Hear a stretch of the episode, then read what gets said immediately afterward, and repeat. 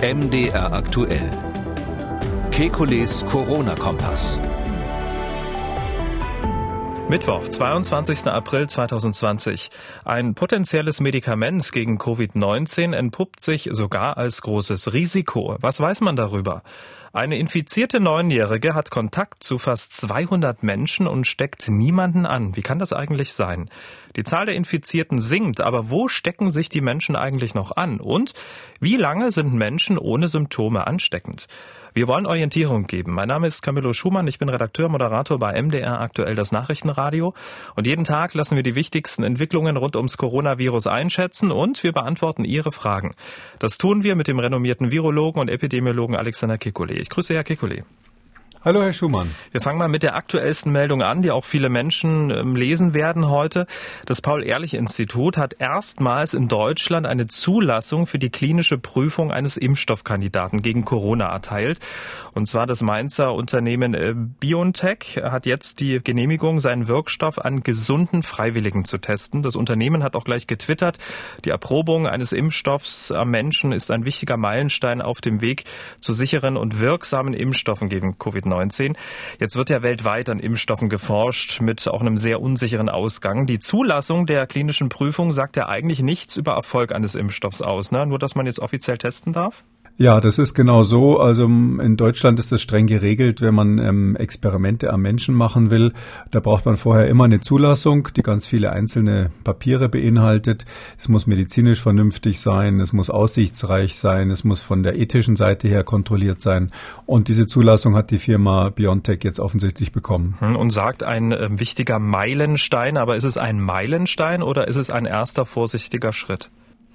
Naja, da muss man immer sagen, das ist eher, ein erster vorsichtiger Schritt, aber wir haben es hier natürlich mit so einer äh, Biotechnologie-Szene zu tun. Das muss man so verstehen, das sind lauter kleine Firmen. BioNTech ist äh, eine erfolgreiche, kleinere Firma, ähm, die ähm, natürlich immer davon an, darauf angewiesen sind, dass ihnen Investoren Geld geben ähm, oder auch irgendwelche Spender Geld geben. BioNTech hat äh, schon vor einiger Zeit mal von der Bill Gates Foundation sehr viel Geld bekommen. Das war dann auch in den Medien, ähm, hat große Ko Kooperationen mit Pharma-Riesen, aber hat letztlich selber noch kein Produkt, mit dem sie Geld verdienen können. Sie haben noch keine einzige zugelassene Substanz, die sozusagen in der Apotheke zu kaufen ist. Und deshalb ist es für solche Firmen extrem wichtig, weil die ja hohe Ausgaben in der Forschung haben, äh, dann mit ihren Erfolgen, sage ich mal so, dann auch hausieren zu gehen. Tue Gutes und rede darüber, weil das natürlich den Aktienkurs fördert. Ich weiß gar nicht, ob die jetzt Aktien notiert sind, aber das fördert sozusagen das Image. Äh, es gibt dann mehr Geld von Investoren und ähm, ist natürlich auch immer so ein bisschen so eine Hab-Acht-Situation, dass die, die Wettbewerber dann wissen, da passiert etwas. Äh, Biontech ist eine Firma, die bis jetzt, äh, ich, ich kannte sie zumindest immer nur als ähm, Firma, die versucht, Krebstherapie zu machen. Die haben so Ideen, dass man Krebstherapie macht, speziell je nach Patient individuell angepasst, sozusagen die genetische Situation des äh, Patienten sich anschaut und dann daraufhin zugeschnittene Therapien anbietet.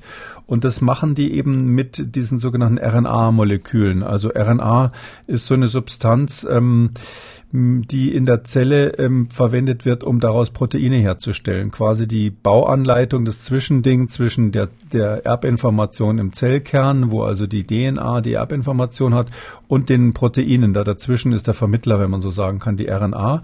Und die nehmen diese RNA-Moleküle, um damit Therapien zu machen. Also die äh, verabreichen das dem Patienten äh, und dann wird in dem Patienten daraus dann in der Regel ein Protein hergestellt und das ist dann das, was wirkt. Und das Prinzip ist natürlich auch geeignet für Impfstoffe. Da gibt es ja auch in Tübingen eine Firma, die sowas ähnliches macht und weltweit ganz viele. Und hier hat jetzt Firma auf offensichtlich BioNTech gesagt, also hier Covid-19 ist so interessant, da gibt es so viel Geld dafür und ist so eine wichtige äh, Gemeinschaftsaufgabe. Jetzt ähm, äh, nehmen wir unsere Plattform, die eigentlich für Krebstherapie ist jetzt und versuchen einen Impfstoff zu entwickeln. Hm. Und so unterm Strich kann man sagen, äh, weil in anderen Ländern gibt es die Zulassung ja auch, äh, es gibt sozusagen jetzt Chancengleichheit Gleichheit, alle haben dieselben Startvoraussetzungen und jetzt hoffen wir mal, dass äh, dann ähm, auch dementsprechend dann auch schnell ein Impfstoff gefunden wird. Sagt jetzt aber erstmal nichts darüber aus, ob es wirklich einen geben wird. Nee, das ist äh, ehrlich gesagt, ja, da muss man aufpassen, äh, wenn man jetzt immer so einzelne Schnappschüsse macht.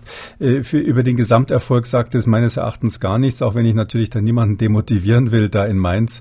Ähm, das muss man so sehen. Also dahinter steckt letztlich äh, die, die riesige, es stehen immer die Pharma-Riesen dahinter. In dem Fall ist es Pfizer, äh, ich glaube der größte oder einer der größten Pharmakonzerne der Welt und die chinesische Firma Fosun, die also auch ein Riesenkonzern ist und die Pfizer speziell hat ja schon vor ein paar Wochen mal seinen berühmten Fünf-Punkte-Plan rausgegeben. Das, und davon ist einer der Pläne ähm, zur Bekämpfung des Coronavirus, dass sie eben sagen, wir fördern jetzt ganz viele kleine ähm, Projekte von ähm, so Boutiquen nennt man das in der Pharmaindustrie, von kleineren Firmen, die irgendwelche tollen Sachen in der Pipeline haben und schauen, dass dabei was rauskommt. Und eines von den äh, vom Pfizer unterstützten Projekten ist jetzt diese, diese BioNTech-Aktivität. Das machen die mit Pfizer und Fosun zusammen können. Und das ist sicher sinnvoll und das ist gut. Und Pfizer hat aber mit Sicherheit weltweit noch ein paar mehr Pfeile im Köcher und die anderen großen Pharmafirmen auch und von der WHO und von Gates und es gibt von allen Ecken solche Aktionen und äh, koordinierte oder auch nicht so koordinierte. Und ein Baustein ist es und es wird in Deutschland sicherlich nicht der letzte Antrag sein auf Zulassung einer klinischen Studie. Wir sind gespannt. Ja, SARS-CoV-2, das neuartige Coronavirus, wird ja auch deshalb so genannt, äh, weil es eben für die Wissenschaft neu ist, für die Forscher, für die Virologen auch jeden Tag äh, was äh, zum Dazulernen gibt. In diesem Zusammenhang ist diese Meldung ja auch äußerst spannend. In Frankreich soll sich ein neunjähriges Kind infiziert haben, soweit so gewöhnlich. Und jetzt wird's wirklich spannend. Das Kind nahm mit der Infektion an mehreren Skikursen teil. In dieser Zeit soll die Neunjährige Kontakt zu über 170 Personen gehabt haben. Und jetzt kommt es, dieses infizierte Kind soll keine einzige Person angesteckt haben. Kinder gelten jetzt zwar nicht als Superspreader, aber zumindest sollen sie das Virus stärker verbreiten als Erwachsene. In diesem Fall ist das nicht der Fall. Zufall, virologisches Wunder, wie erklären Sie sich's? Naja, die stärkere Verbreitung als Erwachsene ähm, ist hauptsächlich darauf ähm, immer ähm, basiert, diese Vermutung, sage ich mal, ähm, dass ähm, die Kinder ja keine Symptome haben oder ganz wenig Symptome haben. Und jemand, der völlig gesund ist, der verbreitet natürlich das Virus, äh, so zumindest die Theorie, stärker. Ähm, ja, also das ist ein ganz interessantes Phänomen, das muss man ein bisschen breiter sich anschauen. Vielleicht doch zuerst mal zu dem Kind selber. Das, äh, so ein Skikurs, muss man sagen, sind natürlich Kontakte, die nicht besonders geeignet sind mal grundsätzlich jemanden zu infizieren. Einfach deshalb, weil man da doch weit voneinander weg ist, weil man irgendwo draußen in der Natur ist. Das ist jetzt nicht so die typische Infektionssituation, aber ich habe gehört, dass auch die Geschwister nicht angesteckt sind, die Familie nicht angesteckt sind und sonst auch niemand von diesem Mädchen was bekommen hat. Und das heißt natürlich dann, da muss man schon fragen, ähm, gibt es vielleicht Situationen, wo diese Ansteckungsfähigkeit besonders groß ist? Sind es vielleicht nur ganz wenige Einzelne, die eben, Sie haben es schon gesagt, im Sinne von Superspreadern ausnahmsweise ganz viele anstecken. Ähm, was ist eigentlich die äh, Dynamik von dieser Infektion? Und da, ähm, ja, das hat ja auch zu tun mit dieser äh, Situation in, in Heimen, über die wir schon gesprochen haben, oder auch in, in Flüchtlingsunterkünften.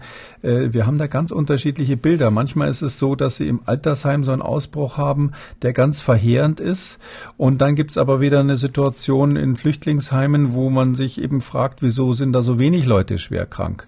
Und ähm, ich glaube, dass wir an der Stelle die Frage, ähm, sind es vielleicht nur bestimmte Menschen, die ähm, das Virus Virus in großer Menge ausscheiden? Oder gibt es vielleicht bestimmte Voraussetzungen, das finde ich dann noch interessanter, die die Menschen krank machen, außer den Risikofaktoren, die wir schon kennen?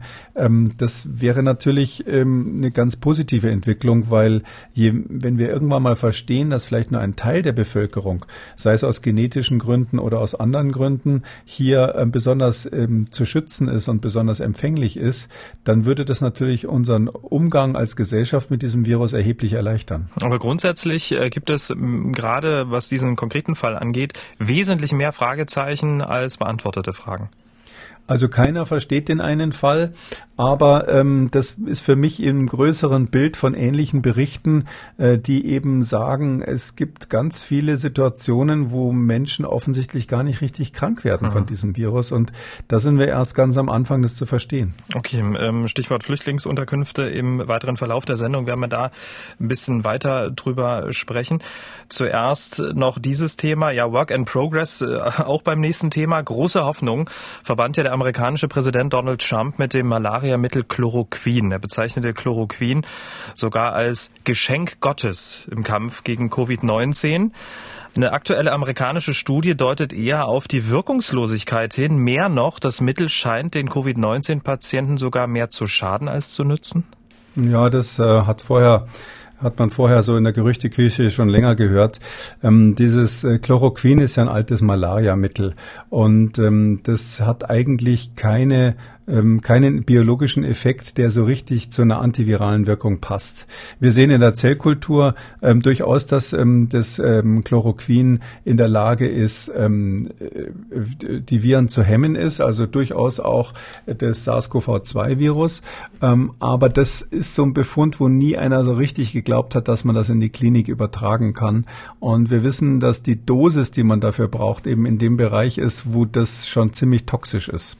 Und Chloroquin ist in der Malaria-Therapie eigentlich nicht mehr so beliebt. Das ist ja eines der ältesten Mittel, vor allem weil es Nebenwirkungen hat, die man kennt, auf das Herz. Es macht eine ganze Reihe von Nebenwirkungen, aber äh, das gefürchtetste ist die Kardiomyopathie, also eine Schädigung des Herzmuskels.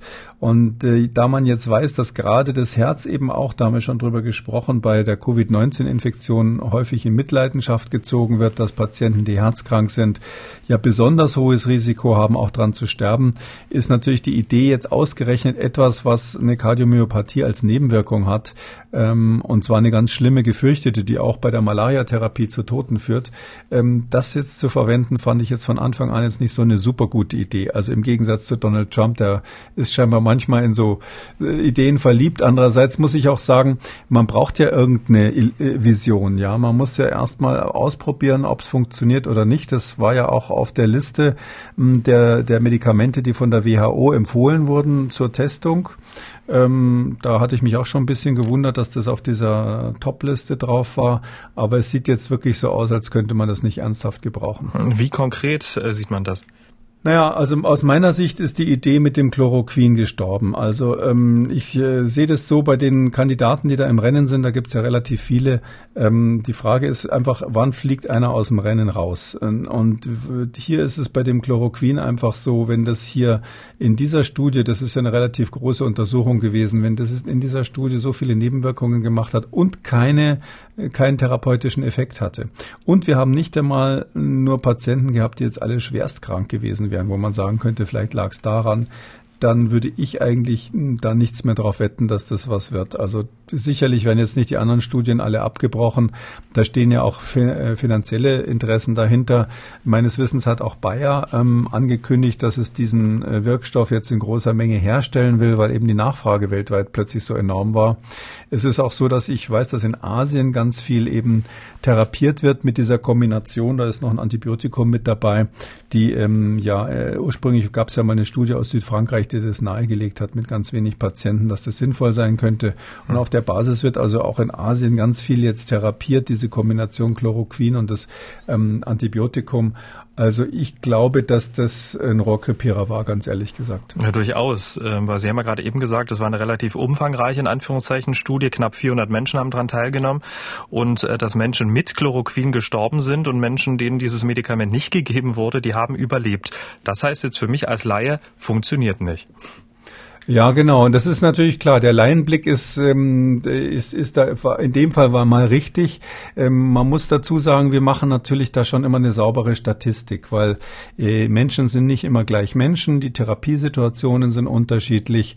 Ähm, auch die ähm, Parameter, die man gemessen hat, muss man sich immer ganz genau anschauen. Was ist sozusagen der Outcome, den man äh, verwendet hat, äh, um die, äh, den Erfolg der Studie zu beurteilen. Da guckt man normalerweise nicht nur aufs Überleben, sondern eben auf viele andere andere Parameter auch. Wie hat sich das Fieber entwickelt? Wie schnell konnten die wieder aus dem Krankenhaus und solche Dinge? Aber ich sage jetzt mal hier bei dieser Studie insgesamt ist es so, die hatten zum Beispiel das gleiche Risiko, beatmet zu werden. Also bei denen, die man relativ früh ähm, behandelt hat, ähm, ist nicht einmal die Wahrscheinlichkeit, ans Beatmungsgerät zu müssen, ähm, gesunken. Also das heißt also, selbst bei relativ früher Therapie ähm, hat man da ähm, keinen Erfolg gesehen.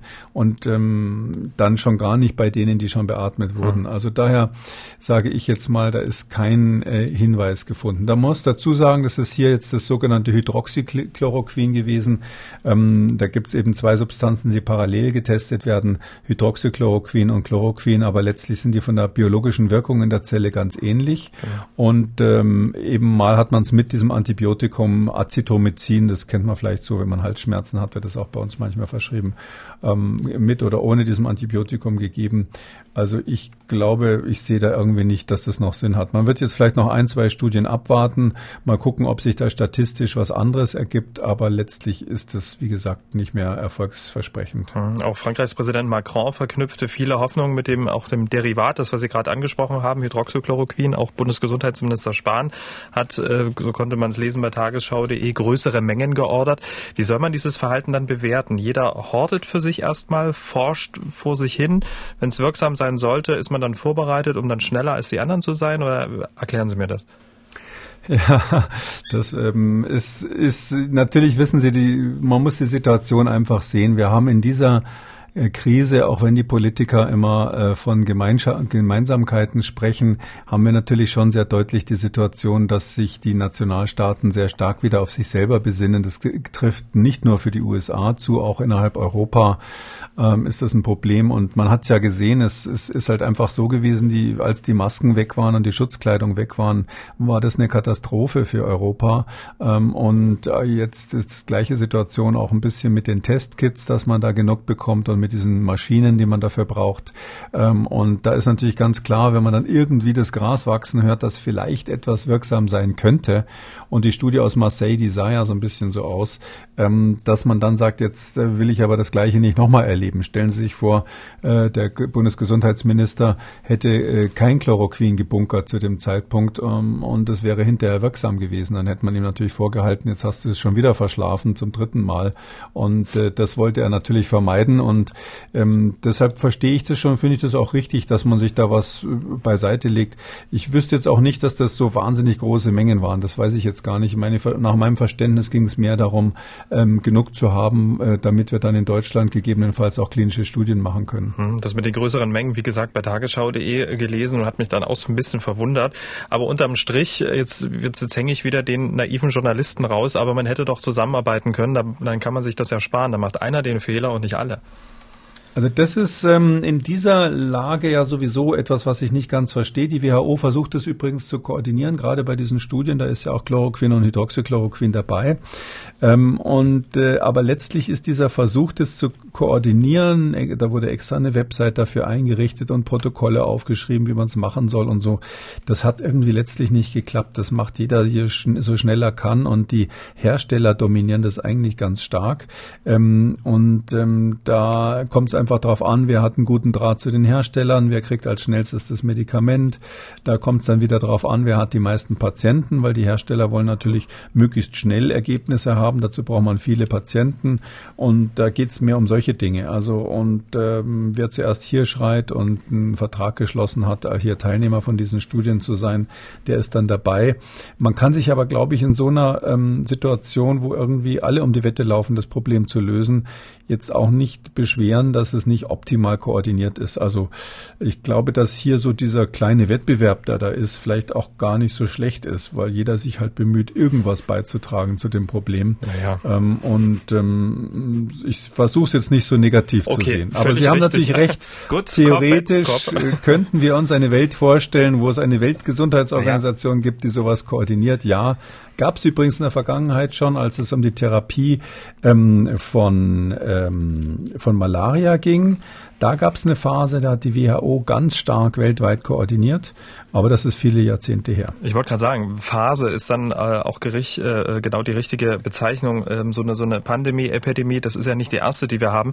Und warum diese Mechanismen dann ähm, wieder immer so in diesen Reflexen ausarten, das dann jeder für sich macht, das ist das, was ich äh, so als naiver Fragesteller ähm, einfach nicht verstehe. Nö, das ist, glaube ich, nicht naiv, sondern das ist die Anschlussfrage, die wir, wenn das Ganze vorbei ist, auf der politischen Ebene ähm, diskutieren müssen. Das überlasse ich dann wieder den politischen Berichterstattern und äh, Journalisten.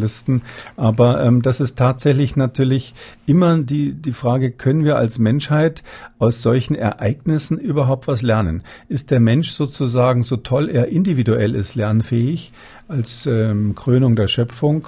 ist er denn als Kollektiv auch lernfähig? Und ich glaube, dass das ähm, ne, ähm, bei vieler, bei vielen Problemen, die wir also natürlich als Nationen nicht lösen können alleine, äh, wird das äh, eigentlich darüber entscheiden, wie weit wir es bringen auf diesem Planeten. Man könnte eigentlich an dieser Stelle den Podcast äh, beenden für heute, oder? Weil das so ein schönes Schlusswort war. Aber nicht, dass äh, unsere Hörer verschreckt sind und denken, das ist der Philosophen-Podcast. Deswegen wollen wir mit knallharten Fakten weitermachen, würde ich sagen. Und zwar die Gesamtzahl der Infektionen, die sinkt ja in Deutschland glücklicherweise. Trotzdem gibt es noch jede Menge Menschen, die sich infizieren, trotz des Lockdowns. Deshalb hat dieser Hörer folgende Frage. Wir haben ja das äh, äh, das öffentliche Leben ziemlich runtergefahren. Gastro ist zu und äh, Einzelhandel ist zu. Ähm, wo infizieren sich die Leute jetzt eigentlich am häufigsten? Gibt es da irgendwelche Erkenntnisse? Das ist doch eminent wichtig. Ist es in der Familie? Ist es bei der Arbeit? Ist es im Supermarkt? Wo infizieren sich Leute, wo man doch im Grunde genommen gar keinen richtigen Kontakt mehr hat? Eine absolut wichtige Frage. Eine Antwort könnte sein, ich äh, fasse jetzt mal ein paar Zahlen zusammen, in bestimmten Bereichen, in Krankenhäusern, in Altenheimen, in Flüchtlingsunterkünften, also in geschlossenen Bereichen konkret, mindestens 14.200 Corona-Fälle haben Alten- und Pflegeheime sowie andere Betreuungseinrichtungen und Massenunterkünfte bisher gemeldet. Anfang der Woche veröffentlichte das Robert-Koch-Institut das erste Mal Zahlen zu diesem Bereich. Die Zahlen, die dürften allerdings erheblich höher liegen, dabei über über 40 Prozent aller Meldungen Angaben dazu fehlten, in welchen Einrichtungen die Infektionen aufgetreten sind. Ergo, es gibt eine enorme Dunkelziffer. Herr Kekulé, Infektionen in geschlossenen Systemen, egal welche ähm, es sind, wie groß schätzen Sie dieses Problem ein? Ich glaube, dass dieses Thema Infektionen in geschlossenen Bereichen äh, ganz wichtig ist und da könnte dann auch der Schlüssel so ein bisschen liegen, meines Erachtens, wie man ähm, mittelfristig mit diesem Problem umgeht. Wir haben ganz oft die Situation, wenn Sie mal zurückdenken an diese Ferien, Militärschiffe, wo es ganz fürchterliche Ausflugsschiffe und auch diese, diese ähm, Kreuzfahrtschiffe, wo man also ganz fürchterliche Ausbrüche hatte, die man überhaupt nicht unter Kontrolle bekommen hat mit Hunderten von Fällen. Wir haben solche Situationen ganz viele in Krankenhäusern, ähm, dass das Krankenhaus selber ein, ein Durchlauferhitzer für die Viren ist und natürlich die Altersheime. Und ähm, ich glaube, dass tatsächlich solche Situationen, wo bestimmte Personen zusammenkommen, die aus irgendwelchen Gründen besonders empfänglich sind, vielleicht aber auch auch zusammenkommen mit jemandem, der besonders viele Viren ausscheidet. Das ist überhaupt noch nicht klar, was da die Mischung ist, die es braucht. Das ist das, was eigentlich die Statistik ähm, antreibt hier.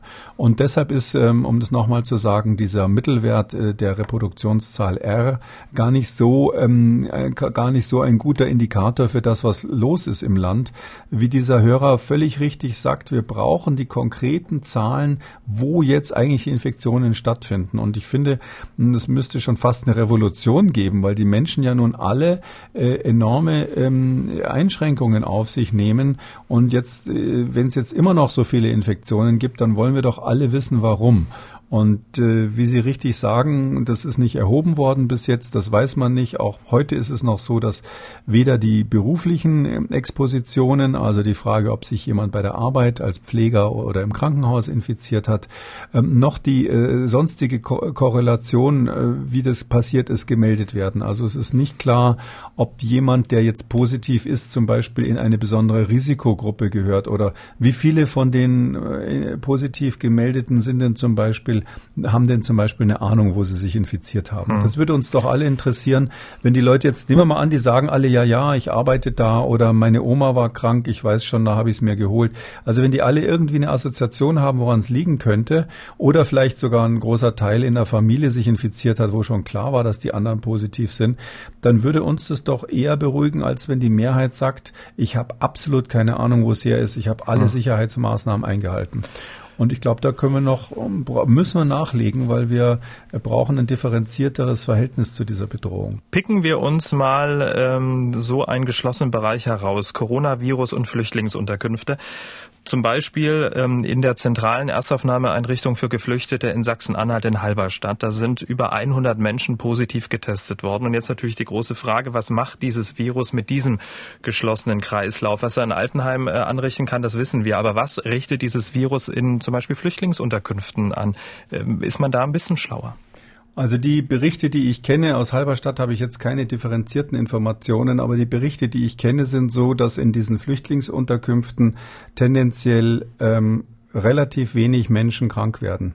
Ähm, es ist ja so, dass tatsächlich in, auf den griechischen Inseln die Berichte so sind, dass da zum Teil überhaupt keine Symptome auftreten, obwohl man wirklich viel getestet hat äh, im Einzelfall. Natürlich hat man nicht alle Flüchtlinge durchgetestet, aber es scheint hier eben auch an dieser Stelle wieder zu sein, wir haben offensichtlich besondere Kollektive, ähm, die ähm, besonders empfänglich sind und andere, die besonders wenig empfänglich sind für diese Erkrankung. Genau, Stichwort äh, Flüchtlingslager griechischen Inseln. Da wurde ja ähm, an einem Fall genauer äh, hingeschaut. Was sind da die neuesten Ergebnisse?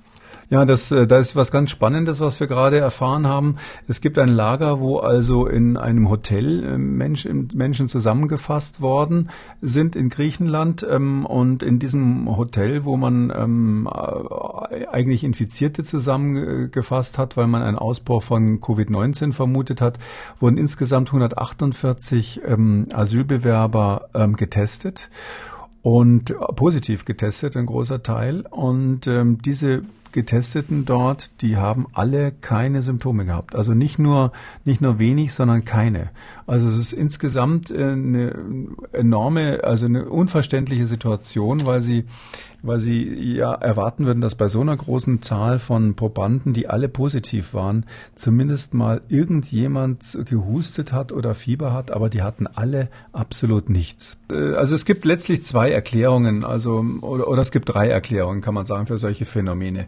Hm, die erste, die dritte ist immer die des Skeptikers, der sagt, ja, ist denn da überall richtig getestet worden? Wenn so viele Leute positiv sind, wenn man jetzt in Flüchtlingsunterkünften einfach feststellt, hunderte von Leuten sind positiv und kein keiner hat Symptome gezeigt. Ähm, und das ist ja tatsächlich der Fall, dass man sowas findet. Ähm, dann ist die Situation natürlich, dass man erstmal fragen muss, ist da falsch gemessen worden? Ist das vielleicht ein Testfehler?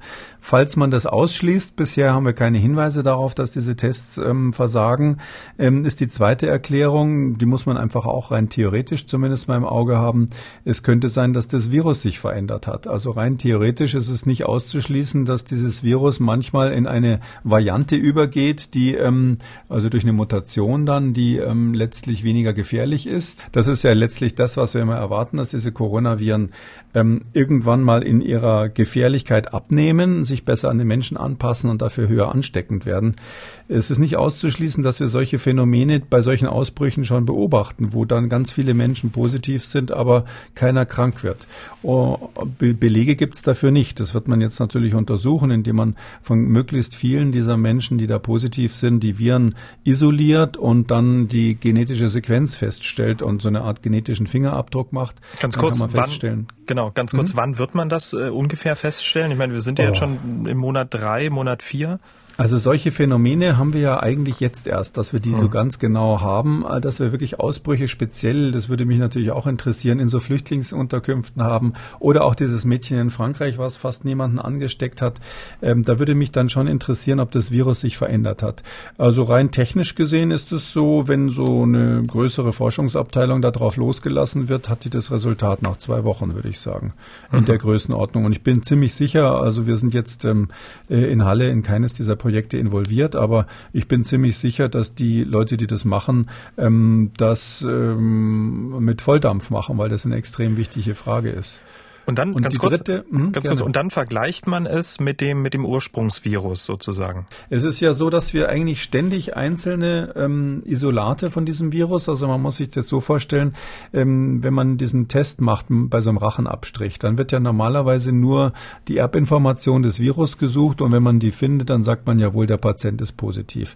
Aber natürlich wird bei einem Teil der Patienten, nicht bei allen, sondern ganz selten mal, wird dieser Abstrichtupfer dann auch in eine Lösung gegeben, wo man das Virus dann im Labor vermehren kann. Da braucht man besondere Sicherheitslabore dafür. Schutzstufe 3 ist da die vorgeschriebene Sicherheitsstufe. Das ist also ein Labor, was schon anspruchsvolle Sicherheitsmaßstäbe anlegt. Und da ist es dann so, dass man in diesem Labor das Virus vermehrt richtig.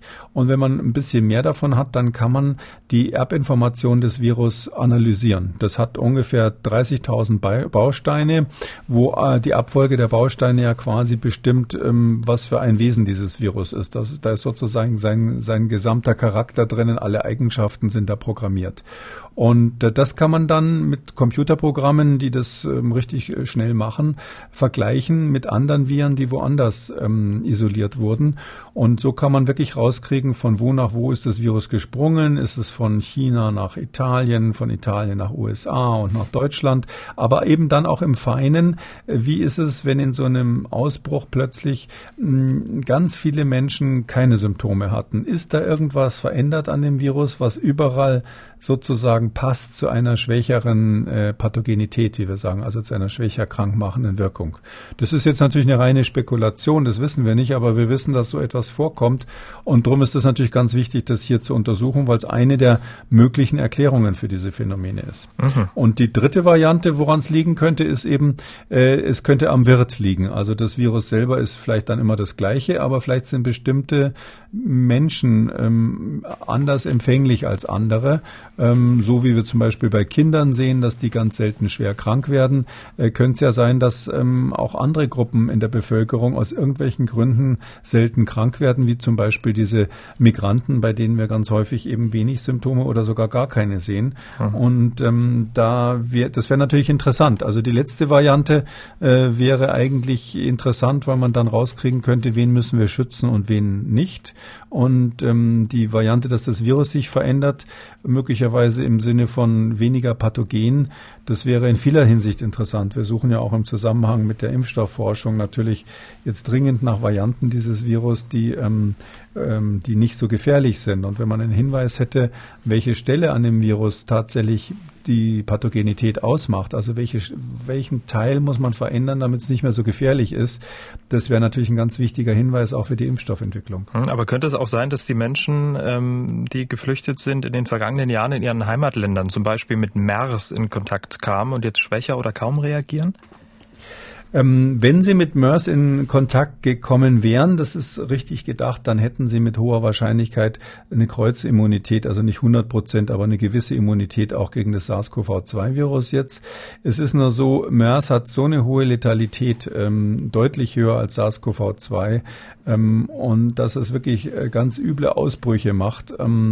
Und wir wissen bei MERS ziemlich genau, dass das typischerweise von Dromedaren kommt, ähm, dann sich über Menschen, die direkten Kontakt mit diesen Dromedaren hatten, also Tierpfleger und ähnliches verbreitet. Besonders gefährlich ist da, äh, wenn die äh, Junge kriegen, diese Tiere. Also ähm, wenn die, sobald man da dabei war bei so einer Geburt, ähm, hat man Unmengen als Mensch dann Unmengen von diesen Viren abgekriegt. Und da gab es einige, die also ganz schlimm krank wurden.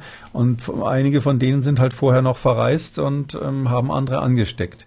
Aber diese Ausbrüche sind eigentlich sehr sauber dokumentiert. Da gab es einen ganz mhm. üblen Ausbruch in Südkorea ähm, und ähnliches. Und das ist aber nicht so, dass ich jetzt davon ausgehen würde, dass irgendwelche beliebigen Flüchtlinge, zum Beispiel auf den griechischen Inseln, ähm, die da aus Syrien zum großen Teil kommen oder vorher längere Zeit in der Türkei waren, äh, dass die da MERS mitbringen, das ist oder oder oder mal erlebt haben. Das ist eigentlich auszuschließen. Okay, war sozusagen ein theoretischer Gedanke. In der Konstruktion wäre es möglich gewesen, aber in der tatsächlichen ja, ja, Praxis genau, es wäre möglich gewesen. Praktisch, das hm. hätten wir gemerkt. Okay. Also MERS-Ausbruch unter türkischen Flüchtlingen, das das wäre erstens natürlich eine Superkatastrophe und zweitens hätten wir das das gemerkt. Kommen wir an dieser Stelle zu den Hörerfragen. Wir haben in Folge 30 über eine Studie aus New York gesprochen, wonach Covid-19 zur Schädigung des Herzmuskels führen kann. Unser Hörer Herr Ratz hat aufmerksam zugehört und dazu folgende Frage gestellt. Kann man denn eindeutig diese Schädigung diesem Virus zuschreiben? Oder ist es nicht, wie so oft, eventuell das Coxsackie-Virus, das hier eine Schädigung verursachte? Dieser Virus ist ja weit verbreitet und man kennt seine Wirkung bei Herzinfarkten ganz gut. Viele Grüße, Herr Ratz. Ja, das Coxsackie-Virus ist tatsächlich ähm, einer der Kandidaten, die den Herzmuskel schädigen. Ähm, es gibt ganz viele Erkältungsviren. Dazu gehören übrigens auch andere Coronaviren, aber typischerweise auch Influenza die also bei einer normalen Grippe, bei einer normalen Erkältung gelegentlich mal den Herzmuskel schwächen können. Äh, das führt dann tatsächlich so, ähm, drum rate ich immer dazu, wirklich bei Erkältungen sich dann auch mal zu schonen ein paar Tage, dass einzelne wenige Menschen so eine schwere Herzmuskelschädigung kriegen, dass sie dann richtig äh, EKG-Veränderungen haben, Luftnot haben, nicht mehr die Treppen hochkommen, unter Umständen auf die Intensivstation müssen und einige wenige sterben sogar dran. Es ist, glaube ich, kein Geheimnis, dass der damalige bayerische Ministerpräsident Seehofer, der hatte tatsächlich in seiner, ähm, in seiner Stresssituation, die er da damals hatte, ich glaube, da war er noch Ministerpräsident zu der Zeit, ähm, da ähm, hat er ähm, tatsächlich dann mal, äh, war er lange im Krankenhaus und schwebte zwischen Leben und Tod. Und wie er selber dann sagte, lag das daran, dass er einfach so einen Infekt verschleppt hat, weil er dachte, der Beruf ist wichtiger. Ähm, und das sind eben diese Viren, die eben dann auch mal aufs Herz schlagen können. Und der äh, Prototyp davon, der gefährlichste von allen, ist ein bestimmtes Coxsackie-Virus. Die Coxsackie-Viren machen eigentlich hauptsächlich Erkältungen. Das ist so die klassische Erkrankung. Gibt auch noch ein paar Spezialdinge, die man als Medizinstudent lernen muss. Und dann gibt es eben die Coxsackie-B-Viren, äh, CVB nennen wir die dann auch abgekürzt. Und diese CVB-Viren, die, äh, die machen tatsächlich sehr selektiv Herzinfektion, äh, Herzinfektion. Die machen also eine Herzmuskelinfektion durch das Virus. So wie das äh, neue Coronavirus eigentlich am liebsten die Lunge befällt, befallen die den Herzmuskel. Und ähm, das ist aber nicht so, dass das hier sozusagen typisch wäre. Also die Coronaviren, ähm, die ähm, hatten wir ja schon kurz drüber gesprochen, die sind zwar nachweisbar im Herzmuskel, machen aber dort keine, kein Befall der Muskelzellen selber. Also die sind nicht in der Muskel, in der, in der Herzmuskulaturzelle selbst drin, sondern die sind dann nur so außen rum gespült. Und da diese Viren ja sowieso, also die Coronaviren sowieso im Blut vorkommen in einer bestimmten Phase der Infektion, ist es jetzt auch nicht verwunderlich, dass man mhm. sie im Herz findet. Mhm. Aber man hat jetzt nicht beide gefunden. Das würde wahrscheinlich dann die Frage beantworten, Frau Mann-Rath. Nee, also beide hat man, also ich wüsste jetzt nicht, dass es da irgendeine Studie in der Hinsicht gäbe und das wäre auch nicht so, also die Viren unter sich, die sind ja so im Mikrokosmos, muss man sich schon vorstellen. Einzelgänger. Die kämpfen ja auch, die kämpfen auch um, ja, Einzelgänger, die kämpfen um ihr Biotop, ja. Mhm. So wie sie äh, früher selten Wölfe und Bären in einer Region hatten, weil äh, der eine den anderen immer vertrieben hat, als es sowas noch gab und ähm, heute ganz häufig dann in bestimmten Biotopen dann eine dominante Art haben. So ist es auch bei den Viren so, ähm, die sind sich ja gegenseitig Konkurrenten. Es gibt sogar ein Phänomen, was ganz, ganz äh, interessant ist, das nennen wir Interferenz. Und Interferenz heißt, wenn ein Virus eine Zelle befallen hat und ähm, gerade in der Zelle äh, sich zu schaffen macht, dann ist es so, dass ein anderes Virus Schwierigkeiten hat, in die Zelle reinzukommen. Also die erste Infektion schützt so ein bisschen und auch die Nachbarzellen sind davon betroffen. Die schützt so ein bisschen vor einer Zweitinfektion. Ähm, übrigens ist es so, dass man die, die sogenannten Interferone, diese Substanzen, die man auch zur Therapie verwendet, die hat man so entdeckt, weil da quasi ähm, man festgestellt hat, da werden eben Interferone ausgeschieden von der Zelle, die dann ähm, bewirken, dass die Nachbarzellen nicht so leicht mhm. infizierbar sind. Das heißt also, die Viren, also mehrere Viren in einer Zelle, das ist etwas, das gibt es eigentlich relativ selten aus verschiedenen Gründen. Wo einer ist, kann kein zweiter sein. Ne? So einfach ja. ist das. Herr Schwedler, damit zur letzten Frage. Herr Schwedler hat uns eine Mail zu einem Thema geschrieben, das viele Menschen interessiert, ähm, sehr auch unterschiedliche Vermutungen da draußen kursieren. Herr Schwedler schreibt, ich habe ähm, schon mehrfach gehört, dass Personen mit Covid-19 etwa zwei, drei Tage vor der Entwicklung von Symptomen bis etwa eine Woche nach dem ersten Auftreten der Symptome ansteckend sein können. Gibt es denn Erkenntnisse dazu, wie lange asymptomatisch erkrankte Personen ansteckend sind? Nee, das wissen wir überhaupt nicht. Also ähm, äh, es ist so, dass der typische Fall bei der Covid-19-Infektion so ist, dass wir ähm, einen Tag am Tag, bevor die Symptome kommen. An diesem letzten Tag vorher ist der Patient in der Regel noch an, schon ansteckend. Äh, das macht es ja bei der Nachverfolgung so schwierig. Ähm, es gibt sicher Einzelfälle, wo es mal mehr ist, aber der Tag vorher ist so das Typische. Und dann ja, äh, eine Woche nach Ende der Symptome, das kommt ganz gut hin für den normalen Verlauf. Gibt natürlich viele, die da äh, länger Viren ausscheiden. Aber was jetzt bei denen, die gar keine Symptome haben, sozusagen, was, wie lange die ansteckend sind, das ist unklar. Ich würde mal vermuten, dass das nicht super lang sein kann, weil es meistens so ist, dass wir, je schwerer die Krankheit verläuft, desto länger scheiden die Menschen die Viren aus, sofern sie gleich alt sind. Mhm. Das ist so meistens so, was wir auf den Intensivstationen, wenn da einer wochenlang behandelt werden muss, dann ist einfach auch die Virusausscheidung länger. Ähm, aber das ist sehr schwer zu beantworten, weil bei den Kindern zum Beispiel, da wissen wir, zumindest bei anderen Infektionskrankheiten, bei dieser ist das auch noch nicht klar, dass die ähm, Viruskrankheiten bei Kindern häufig längere äh, Virusausscheidungen zur Folge haben. Da dauert es öfters mal länger, bis das Kind ähm, das Immunsystem dieses Virus im Griff hat.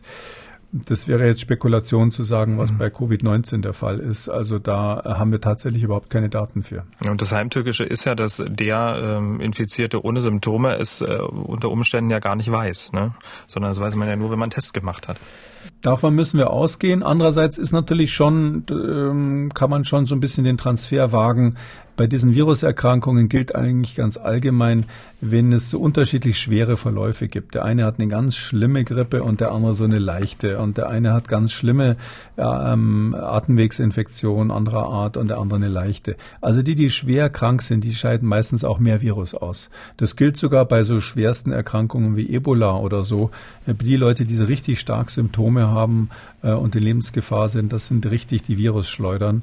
Und die, die so leichtere Symptome haben, sowas haben wir da auch gesehen, die natürlich scheiden die genug Viren aus für eine Infektion, aber es ist quantitativ dann weniger. Mhm. Und da würde ich jetzt äh, tendenziell jetzt nicht davon ausgehen, dass jemand, der gar keine Symptome bei Covid-19 hat, der hat ja dann definitionsgemäß gar keine Covid-19-Erkrankung, sondern eine SARS-CoV-2-Infektion. Also da ist das Virus dann da ohne Erkrankung. Ich würde jetzt nicht darauf wetten, dass ausgerechnet die besonders viel Viren ausscheiden. Mhm, aber trotzdem kann man ja so über den Daumen sagen, Tag davor, eine Woche danach, damit man ähm, so einigermaßen so ein Handwerkszeug hat. Das stimmt, aber wenn Sie natürlich keine Symptome haben, wann ist wann, davor? Deswegen sage ich ja, vielleicht mhm. ab dem Tag dann der Testung, dass man dann zumindest so ungefähr ähm, so eine, so eine ja, Hausnummer also hat. Das also ich würde dann schon empfehlen, wenn es wichtig ist, ja. Sonst mhm. haben wir immer diese 14-Tage-Regel, die ist ja eigentlich ganz gut. Das ist ein Sicherheitsabstand. Nach 14 Tagen sagen wir, ist es vorbei. Äh, wir wissen, das stimmt nicht immer, aber mal so als Faustregel. Ähm, sonst würde ich sagen, wenn es um was Wichtiges geht, also Mitarbeiter im Krankenhaus oder im Altersheim, die sollten sich dann wirklich sicherheitshalber nochmal testen lassen, bevor sie wieder anfangen zu arbeiten. So, Herr Kekoli, wir sind am Ende von Folge 31. Und an dieser Stelle mal die Frage an die Hörer dieses Podcasts. Podcast. Seit welcher Folge hören Sie uns eigentlich zu? Das würde uns mal interessieren. Von Anfang an, also seit 16. März oder sind Sie später dazu gekommen? Seit welcher Folge hören Sie uns zu? Schreiben Sie uns mal mdr aktuell podcast.mdr.de, mdr aktuell podcast.mdr.de oder twittern Sie es einfach unter Hashtag Frag Kekuli. Also ich höre Ihnen seit Folge 1 zu, Herr Kekuli. Ähm, mal mit mehr, mal mit weniger Interesse. Kleiner Spaß. Nein, ich höre immer sehr gebannt zu, selbstverständlich, um dann hellwach nachzufragen. Um natürlich jetzt äh, nachzufragen, haben Sie denn wieder was Positives, äh, was etwas, was ans Herz geht, was die Menschen über diese schwere Zeit trägt?